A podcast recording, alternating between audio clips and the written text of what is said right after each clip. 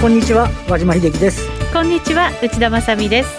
この時間はパンローリングプレゼンツきらめきの発想投資戦略ラジオをお送りしてまいります。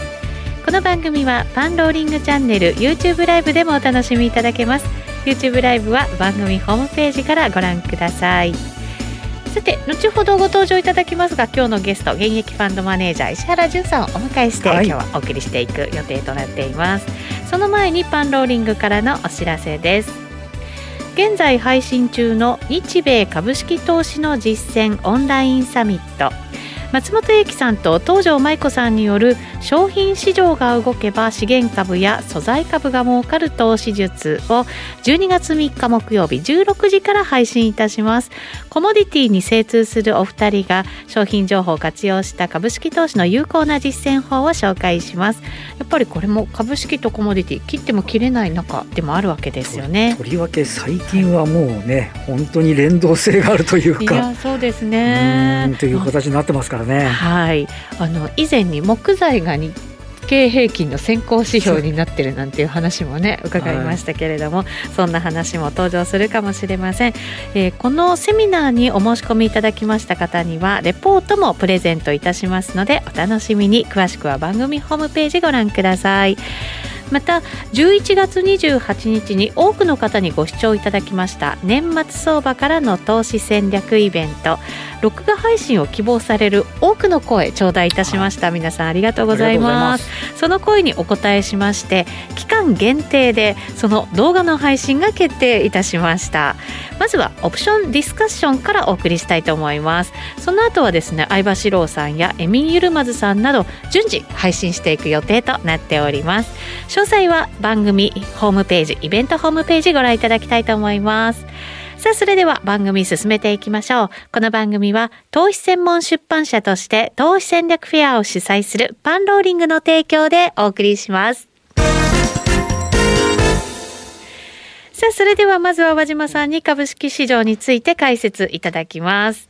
和島さん、今日もしっかりですね、強いですね。昨日のね、ニューヨークがちょっと一服で、まあ、はい、あの、なんて言いますかね、あの、日本は昨日が月末で、えー、5番からね、あの急落して、えーまあ、ちょトランプ大統領が負け認めないみたいな話、はい、だったりしてましたけど、であのアメリカの方行っても、少しこう、えーと、中国の持ち株についての規制があるとか、あとはまた新型コロナの、ね、感染拡大みたいな話が出て難聴でしたっていう話なんですけど、東京の方とすると、あの先んじてアメリカのダウ先物が安いってことは織り込んで、はい。えー、ある程度いたっていうところがあるんですが。そして今はダウの先物はプラスと いうことですからね。まあ、まあ、なんやかんや、今341円高ですけど、まあ、想定よりは強い動きが続いてますねと。あの、11月も結局、えっ、ー、と、日経平均で3456円上げて、まあ、あの、29年半ぶりの高値。で、えっ、ー、と、これ、えー、3400円ぐらい上げるのは、1990年の10月以来ということだそうでありまして、はい、えー、過去3番目。で、過去3番目。ただ、あの、トピックス、東証株価指数はまだ18年の高値も別に抜けてるわけじゃないんで、あの、はい、あの、ちなみにこの3456円なんですけど、あの、市場関係者の方によりますと、日経平均の値傘の上位10銘柄で、大体この半分ぐらいは、うん、あの、だから1700円分ぐらいは、225の10銘柄だけで稼いでるっていう。そこにじゃあ集中してる面ももちろんあるわけですね。で、ただ、あの、えっと、え日経平均で15%、で、トピックスで、えっと、11月は12%弱ですかね。12%まあ、そこそこ、はい、そこそこ底上げもしてるっていうね、はい、ところで、なんか日経平均にこう、軸足置いてみちゃうと、なんか、なんか90年以来ですかみたいな話ですけど、トピックス見るとね、あの別になんかようやく下げ止まりからちょっと上値試しに始まったみたいな ところなので、あのなんか日経平均のね、あのこの価格との差みたいなものっていうのは、ちょっとこう意識されてしまう。で、今日ちなみにあの午前中、全引け段階で、えええー、NT 倍率は15.1。15.1。とうとう15.1、15ぐらいまで来てて、うん、まあちょっとこれも多分過去ないぐらいのレベル感ではないかと。いうふうには思いますね。まあ、1回、11月1か月上げて、で、ニューヨーク下げてもまた340円上がるっていうのは、まあまあ、あの地合いとしては強いんだろうなっていうところですよね。そうですね。ここで現役ファンドマネージャー石原淳さんご紹介させていただきます、はいはい、よろしくお願いします。よろしくお願いします。どうなんでしょうね。もう日経平均見てるとちょっと逃げ場探しみたいな気分になってくるんですけど、トピックス見てるとそんなことない？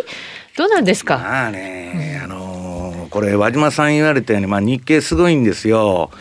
で、あの、パンローリングさんのあの、から出てるラリーなんかはね、まあ最強だってずっと言ってて、もうトレーリングストップを置いてほっとけと。どこまでいくかわからんと。日本株に関して、うん、ただまあ一応利食い目標も今週のレポートで出してたんですけど、はい、えー、っとね、これ資料持ってきて16ページにちょっと飛んじゃうんだけど、はい、これニューヨークダウもそうなんですよ。うん、ニューヨークダウはね、なんとね、この11月の月間のパフォーマンス。はい。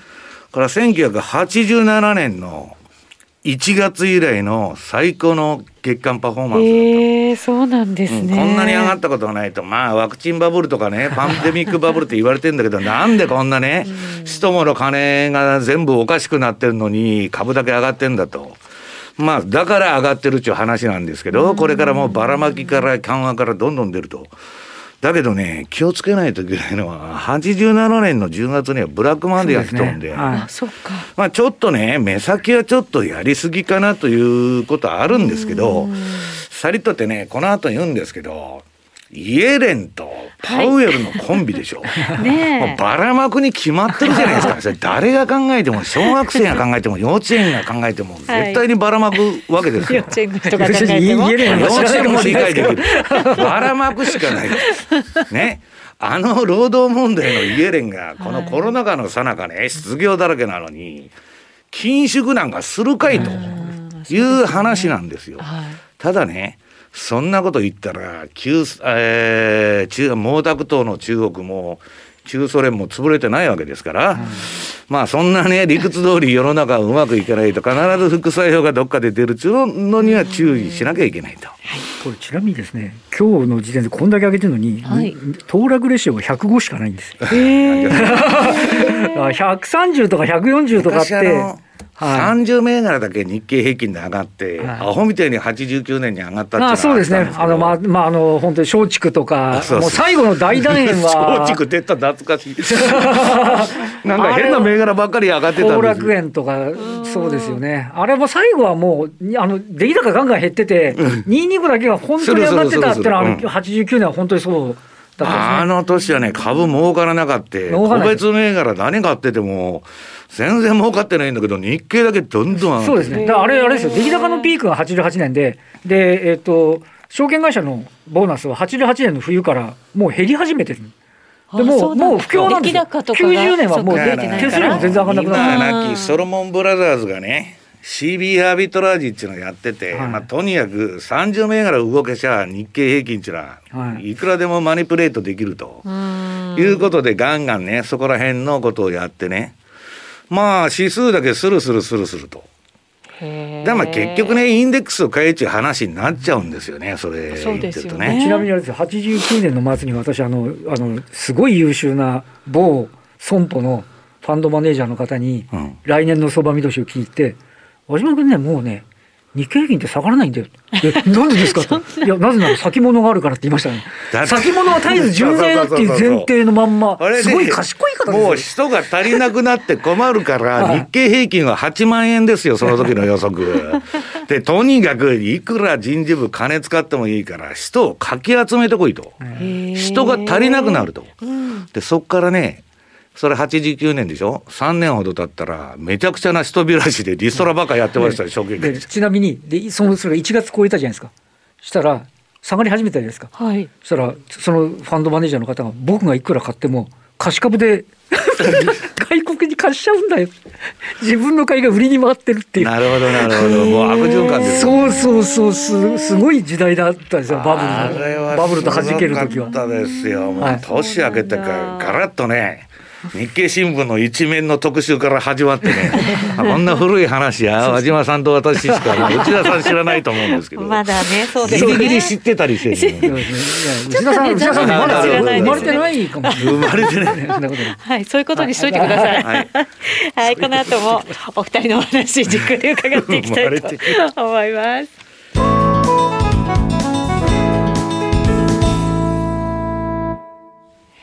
改めまして今日お招きしているゲスト、はい、石原潤さんです。引き続き、よろしくお願いします。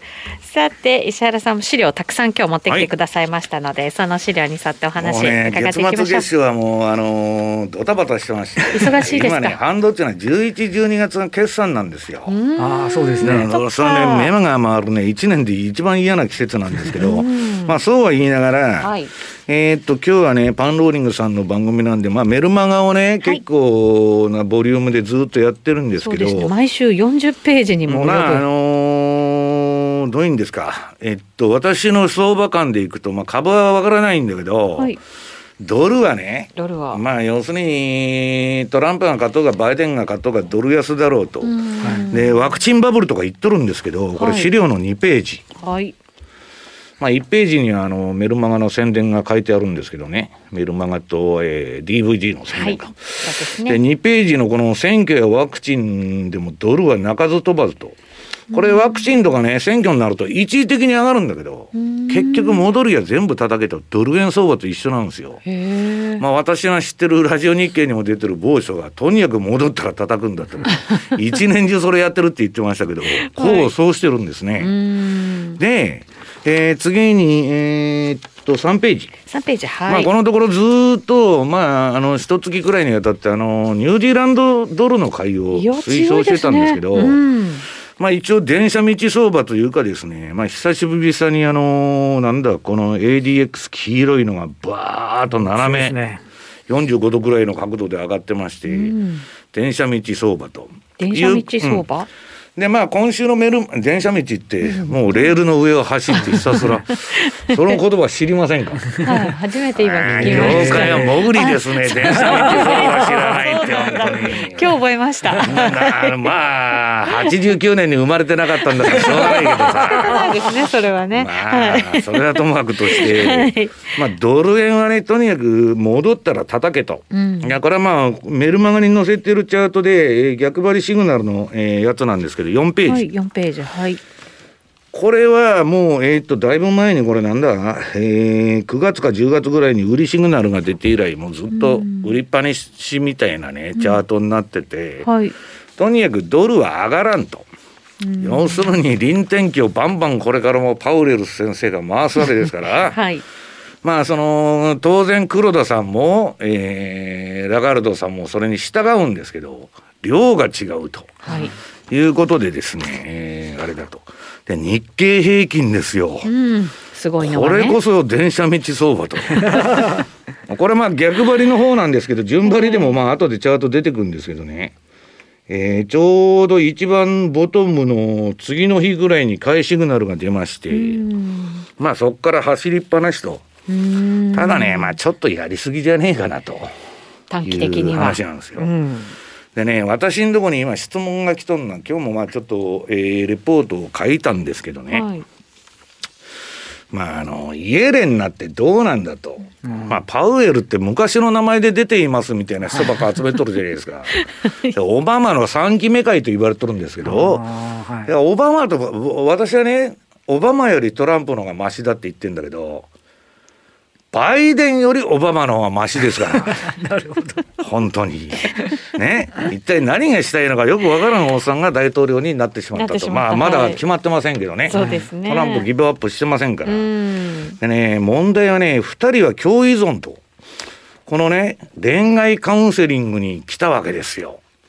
SP500 中強気の牛とね、はい、イエレンのカップルが、最近どうもうまくいってねえと。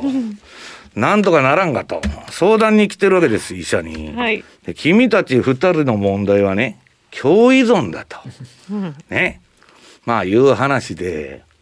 でまあイエレンっていうのは株を上げるために経済やっとるんかいと、い。うようなとこがありまして、でそれでね実際に起きてることは緩和しまくるんだけど、貧富の差が開いてるだけじゃないけど。いや、そうですね。ほんまに。で、これってね、インフレ政策、高圧経済政策って言って、この人はもう何でも金融緩和と財政出動でばらまいてね、やらないと、今の世の中では、低成長になっちゃってバブルを維持できないと言っとるんですけど、はい、そういう政策ってね、文明で考えると、恐ろしい時代でね、インフレ政策っていうのは、かって歴史見ると、帝国主義、軍国主義、保護主義、社会主義の時代に現れる現象なんです。ね。でむしろ、えー、なんだ、えー、っと、自由なね、自由貿易とか、まあ、フリー、フェア、グローバルの、えー、市場だとか、世の中にしようと思ったら、小さな政府でね、金本位制の時代にそれは実現されてるわけ。縛りがあるからお金が、戦争でも途中でやめなきゃいけないんだ 今の理屈で言ったら和島さんそのいくらでも臨転機もある でこのねバイデンがなって私はね米国の衰退が早まると言っとるんですけど、うん、イエレンが財務長官と。でパウエルでしょ、はい、これも最強のばらまきコンビなんですよ。でこれでねこれ歴史の必然だと、はい、まあまだトランプが逆転する目は残ってるんですけど、はい、次の7ページこれいつでも出してるレーダー利用の帝国のサイクルなんだけど今ここでしょ、うん、まさにプリンティングマネークレジットと紙幣の大増刷と、信用創造が行われてそれがこの後革命と戦争の時代に移っていってその後まあゴアさんが待ってるわけですけどグレーストリーセットが。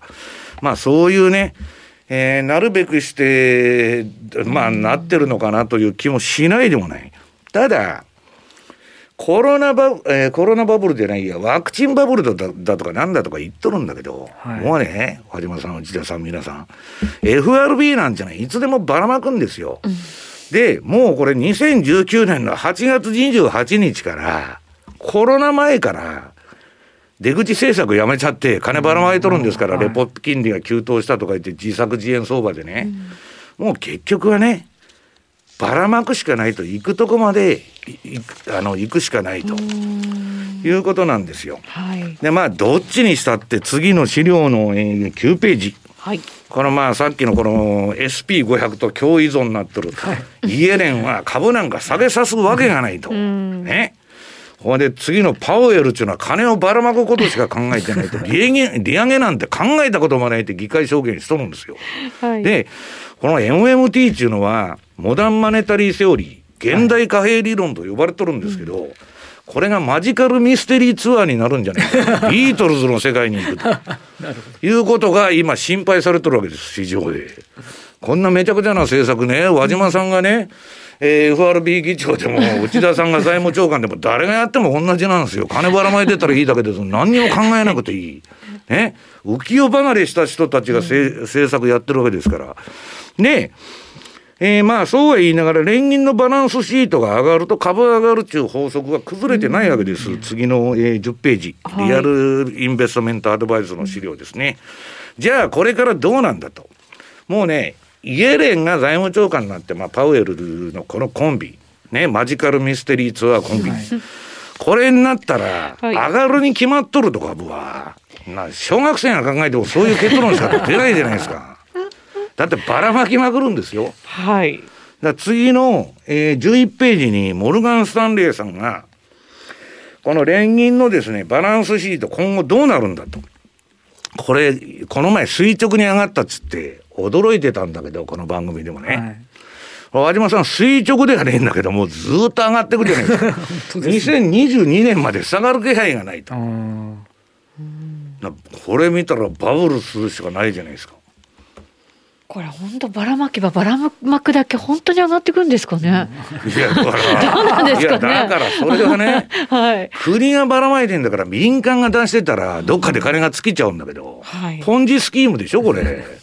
だけど臨転機回して別に金の裏付けも何もない金いくらでも回してたらいいんだからでこれがダメになるのは金利上がったらアウト。はいもうだってばらまけないから金利上がっちゃったら。まあそうですね。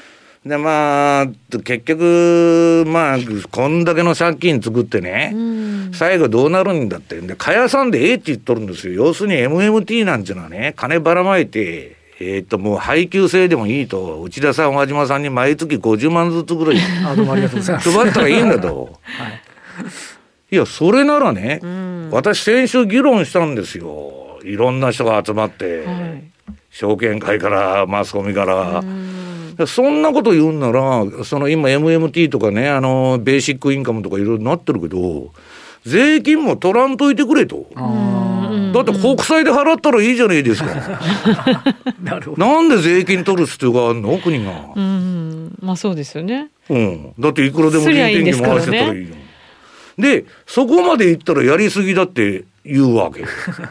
そこおかしいでしょうと。今すやっとること自体がもうすでにおかしいのに。だからまあこれはインパール作戦なんですよ。はい。まあそうは言いながら、そんな長い話はとにかく目先の相場どうなんやと。はい。これはね、恐怖と欲望指数 CNN マネーの。これ見たことありますね。もうね、はい90、昨日、おとつい92だったかな。で、92 91とかに下がって、うん。もう強欲の、もう、内田さんのトレードみたいなもんですよ。端から端まで取ったるぞと。それは強約強約ですね。最後まで乗るぞと。そうですね。途中で降りてられるかっていう人の、誰にもやらんと。そうそうそうそうそうそう、乗り遅れるなと。ね、そういう人たちばっかになって、で、これは、下にその強欲の3が出てるんですけど、うんうんかつての一番高い、あの、この直近のところのピークと並んじゃったと。これはちょっとこのバブル、いじちょっと一循環が、なんとなくこの加熱指標からは出てるとうん。いうことだと思うんですよ。はい。で、もう一つはね、えっと、これ、アメリカの、えっと、この協会がですね、えー AAII っていう協会が、まあ、投資家のアンケートを毎週取っとるんですよ。へえ。投資家センチメント調査。はい。これも過去最高。さっき言ったように、イエレンとパウエルですよ、和島さん。緊縮なんかしますか、この二人が。ね、内田さん、皆さん。金ばらまくこと以外何にも考えとらんのですよ。経済理論も何もないじゃないですか。ね。で、ましてやこのコロナ禍の大量失業の時代に、うん。労働市場を重視するイエレンがはいどうやったら引き締めるんですか、いやそうですよね。そこはね本当そうですよね。だけど結果は何にも経済良くならなくて株だけ上がるだけなんですよ。もう答えが出てるの。で、まあそうは言いながらね、トレンドが乗ったら、あ出たら乗ったらいいんやとうんいうことで、はい。まあここのところのあのアメリカのね、我々運用者の間のまあ話題っていうのは、もうテスラですよ。あそうですか。テスラ行ったれという人が多くて、行ったれと。日本円でね、常時ですよ。はい。いつ見ても2兆円ぐらいの空売りが入っとるの、この銘柄は。へえ。もう潰れるっていう人が今でもたくさんいるんですよ。で、そのために売り方が踏み上げられて、爆発的に上がると。で、なんとね、あのね、アメリカのね、フォーム13つって大量に株を取得した場合、そういう書類に書いて届けんだなわけですよ。当局に。はい。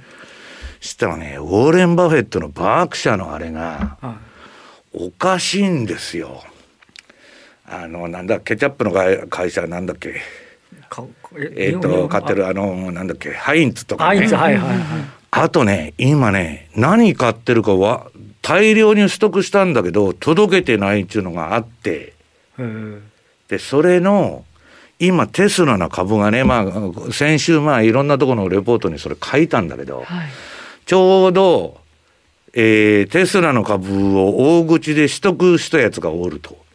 で、それの金額と行方不明の株があるわけです。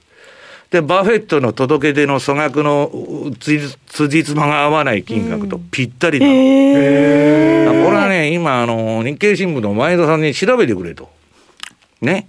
いうことで、ちょっと彼が調べてんだけど、あの、はい細かく細かくやってますんでね。まあ、それはともかくとして、えー、バフェットが買ってると。ね和島さん、あの、はいバリュー投資の、本当ですね。バフェットがテスラ買うんかいと。えもうね、この世、こまで来てこの世ももう終わりに近づいてるなと いうご時世になってきてるわけですよ。一回急落した時はもう終わったと思ったんですけど、またところに抜けてますもんね。これはすごいよな。要するにこのテスラの相場見てたら、このね標準偏差と AGX がまた低い位置から一緒に上がってこの調整を得た後こんなビューティフルなチャートはないわけですよ、何発も買い取れるのがね。ね綺麗で私はテスラがね高いとか安いとかなどうでもいいと、うん、もうトレンドが出たら乗るんだと、いうことでやっとるんですけど、はい、まあこれがねバブルのインディケーター、ね、えー、PR100 倍でも1000倍でも買ってやるぞっていう人のね、えー、相場になってるわけです。なるほどね、ただね、はい、ちょっと歴史的見る見るとねもうあの S&P500 のバリエーション次にえー、15ページ出てるんですけど、まあ、ちょっと高すぎるということでね、はい。まあ、業績が上がればいいんですけど、まあ、ちょっとどうなのかなと。いう気がなんとなく私はしそうなんですけどね、ね、業績はねコロナのあの最悪期は抜けたという見方は強いもののどうなんですかね。正常だっていうふうにあの日本もそうなんですけど、いう方は、えっと、要は21来年の利益がガガガガガッと上がるから、うん、な落ちとる分上がりますわね、そうそうそうそう、でも、なかなかあのこれあの、なんて言いますかね、説明つくぐらいまで上がるってことはよっぽど上がるってことなんで、それもどうかっていうね。コロナ前までしっかり戻ってくるのか、それを超えていくのかっていうところですよね。いや、だけど、そんな今ね、5月になんかあの、日本もやってましたけど、それよりひどいのに、ね、そうそうそう、そうなんですよ。だからやっぱ経済が少し止まり始めてるじゃないですか。だからあの、ワシントン大学のあの医学部のセントルイス校かな、あれがまあだいぶ前に日本もひどくなるっていうレポート出してましたけど、やっぱ冬場は行くんですよ。乾燥がすごいからね、低温と。まあだからこんなことでいいのかと。いやそうですね。まあただトレンドしっかり見てって感じなんですかね、うん、今はね。まあだから短期トレードはもうバンバンやればいいと思うんですよ。はい、バブルっていうのはね。うんまあ最後が一番よくわかるっていうか、まあ5波動の延長ですよ。日経平均のあの80年代の最後のね5波動っていうのはすごかったんだけど、まあ、どんだけエクステンションするんだと。エクステンションまみれですね。うん、まあ、エリオット波動で説明がつかないという話のエクステンションだったんですけど、まあだからそういう可能性もね、まあパウエルとあのイあのイエレンのコンビですから、そうです、ね、ないこともない。そうか。怖がってちゃダメかな、うん、もしかしたら。いやいや、だけど、長期にね、私はこんなとこでね、えー、10年間投資、後でまあ話しますけど、はい、やってもいいんかいという話ですね。あとね、わけわからんのは、えー、っと、金がね、はい、これでもう世の中大丈夫だと、はい、ドーンと下がってるのに、ビットコインだけは、えー、史上最高値。史上最高値ですよね。そう。なんです。そのあたり延長戦で伺っていきたいと思います。皆さん延長戦もお付き合いください。さて、石原さんの大好評のメルマガ、フォローアップセミナーが12月17日木曜日19時から。そうなんです、開催されます。その石原さんのメルマガですが毎週40ページにも及ぶレポート配信だけでなくパンローリングオリジナルアプリカスタムチャートで使える石原さんのインジケーターも特定についているということです。1ヶ月1500円とかなりお得なんですが年間購読していただくとさらにお得12ヶ月で1万5000円となります。ぜひぜひ番組ホームページからお申し込みください。ラジオの前の皆さんとお別れとなります。一旦石原さんさんありがとうございました、来週も素敵なゲストをお招きしてお話を伺いますこの番組は投資専門出版社として投資戦略フェアを主催するパンローリングの提供でお送りしました。